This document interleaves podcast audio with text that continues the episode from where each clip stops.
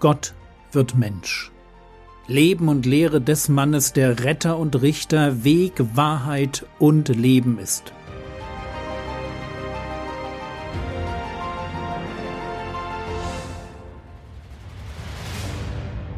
Episode 9 Voller Gnade und Wahrheit Gott wird Mensch, damit wir seine Herrlichkeit sehen, wie sie im einzigartigen Sohn sichtbar wird.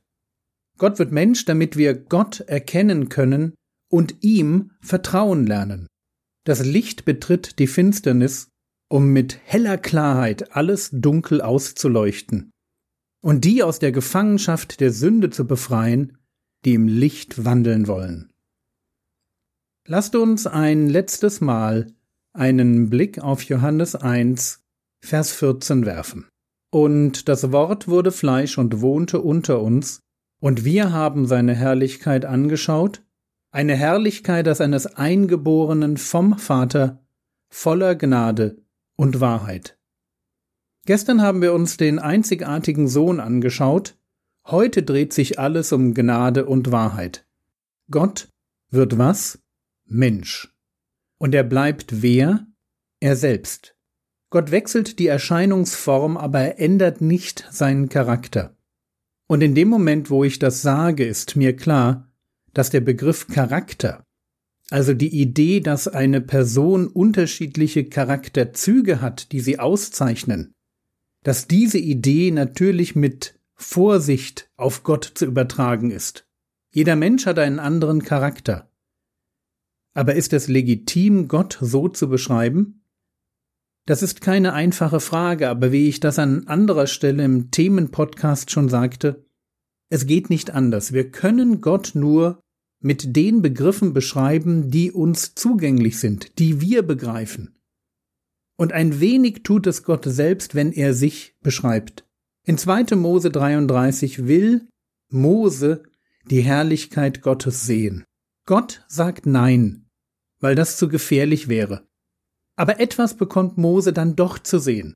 In einer Felsspalte stehend hält Gott schützend seine Hand über ihn, er zieht vorüber und Mose darf Gottes Herrlichkeit von hinten sehen. Das passiert dann in 2. Mose 34. Und während Gott vorüberzieht, beschreibt Gott sich selbst. 2. Mose 34, Vers 6 Und der Herr ging vor seinem Angesicht vorüber und rief, Jahwe, Jahwe, Gott barmherzig und gnädig, langsam zum Zorn und reich an Gnade und Treue. Reich an Gnade und Treue, das ist, was Gott über sich sagt. Und schaut man bei dem Wort Treue in der Elberfelder Bibel die Fußnote an, dann steht da oder Wahrheit. Der Jahwe des Alten Testaments offenbart sich seinem Freund Mose als ein Gott, der reich ist an Gnade und Treue, beziehungsweise Wahrheit. Das hebräische Wort Emet beschreibt, was einen idealen Freund und Verbündeten auszeichnet. Er ist stark, treu und ehrlich. Wo Gott in mein Leben tritt, begegne ich seiner absoluten Zuverlässigkeit. Er wird mich nie im Stich lassen, Sicherheit, er steht 100 Prozent zu seinen Versprechen, Vertrauenswürdigkeit und er wird mich nie anlügen. Wahrheit. Diese Aspekte fließen in den Begriff Emmet zusammen, der sich hinter der deutschen Übersetzung Treue bzw. Wahrheit verbirgt. Zurück zu 2. Mose 34. Gott ist also reich an Gnade und Treue. Wenn Gott Mensch wird, dann bleibt das natürlich so. Das ist sein Charakter. Gnädig und treu zu sein. Gott will mich beschenken und Gott will mich stärken. Das Motiv von der Gnade und Treue oder Wahrheit Gottes zieht sich durch das Alte Testament. Es ist das, was Menschen mit Gott erleben. Wenn der Knecht Abrahams den Gott Abrahams beschreibt, dann spricht er von dem Gott meines Herrn Abraham, der seine Gnade und Treue gegenüber meinem Herrn nicht hat aufhören lassen.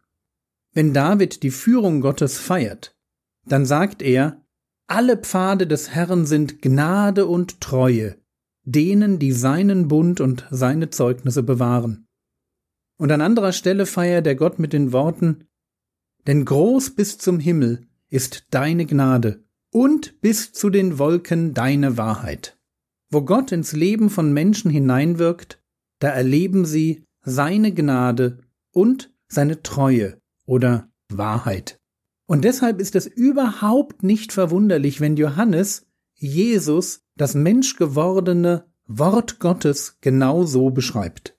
Johannes 1, Vers 14. Und das Wort wurde Fleisch und wohnte unter uns, und wir haben seine Herrlichkeit angeschaut, eine Herrlichkeit als eines Eingeborenen vom Vater voller Gnade und Wahrheit. Es kann gar nicht anders sein. Verborgen in dem Menschsein eines Zimmermanns aus Nazareth betritt die Gnade und die Wahrheit Gottes den Boden der Erde. Das, was Mose nicht sehen durfte, die Herrlichkeit Gottes, wird für uns durch den Herrn Jesus erfahrbar und denkbar. Deswegen schauen wir uns die beiden Begriffe noch einmal an. Voller Gnade. Gnade steht für Gottes Güte, für seine Freundlichkeit, seine Barmherzigkeit, seinen Wunsch, uns zu beschenken und uns zu retten. Jesus ist voller Gnade, weil sich sein ganzes Leben um diesen Punkt dreht. Er will für Menschen sein. Das fängt schon mit seinem Namen an. Jesus bedeutet Gott rettet. Und sein Name ist Programm bis zum letzten Atemzug und darüber hinaus.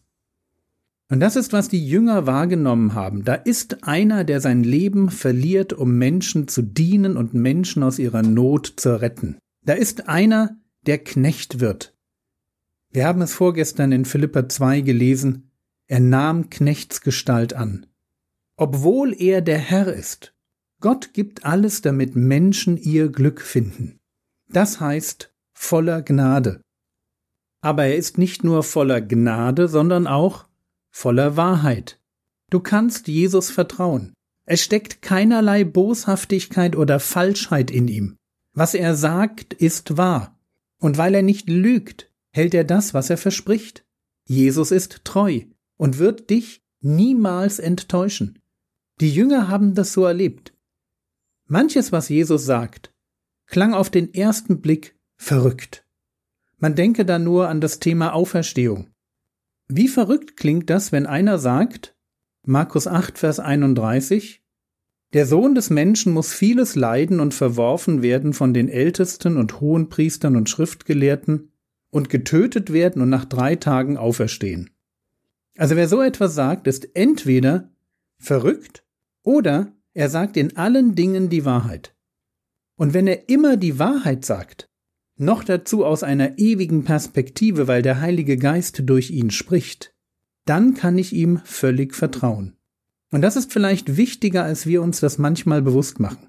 Als Mensch fehlt mir im Blick aufs Leben der Durchblick. Ich bin in meinem Leben mit meinen Gedanken, mit meinem Horizont und mit meinen Erfahrungen. Ich bin darin gefangen. Ich bin vieles, aber nicht objektiv. Ohne es zu merken, übernehmen wir zumeist die Denkweise der Gesellschaft, in der wir leben, oder wir passen uns einer sozialen Gruppe an. Wir denken, was andere denken. Das gilt dann übrigens auch für unsere Werte. Wir halten für richtig, was man für richtig hält. Und warum tun wir das? Weil wir uns im Grunde unseres Herzens nach Wahrheit sehnen. Niemand will ein Leben führen, das von vornherein dazu verurteilt ist, völliger Pfusch zu werden. In jedem Menschen steckt der Wunsch danach, ein Leben zu führen, das gelingt. Und dazu braucht es einen Rahmen. Und in den meisten Menschen steckt die Hoffnung, diesen Rahmen unter Gleichgesinnten gefunden zu haben. Dabei spielt es keine Rolle, ob sie als Bäuerin in einer Kommune leben, wo allen alles gehört, oder lieber als CEO kubanische Zigarren in einem Herrenclub rauchen. Die Lebenskonzepte selber mögen super unterschiedlich sein, aber die Idee dahinter ist dieselbe. Ich weiß, wie Leben gelingt. Das denkt der Punk, der auf der Straße sitzt und bettelt, das denkt der buddhistische Mönch, der asketisch im Kloster lebt, oder die Herzchirurgin, die sich ganz ihrem Job verschrieben hat. Es ist die eine Sehnsucht, die alle miteinander verbindet, die Wahrheit gefunden zu haben. Die Wahrheit über das Leben kennen. Problem nur, dass der Mensch an der Stelle keine Chance hat.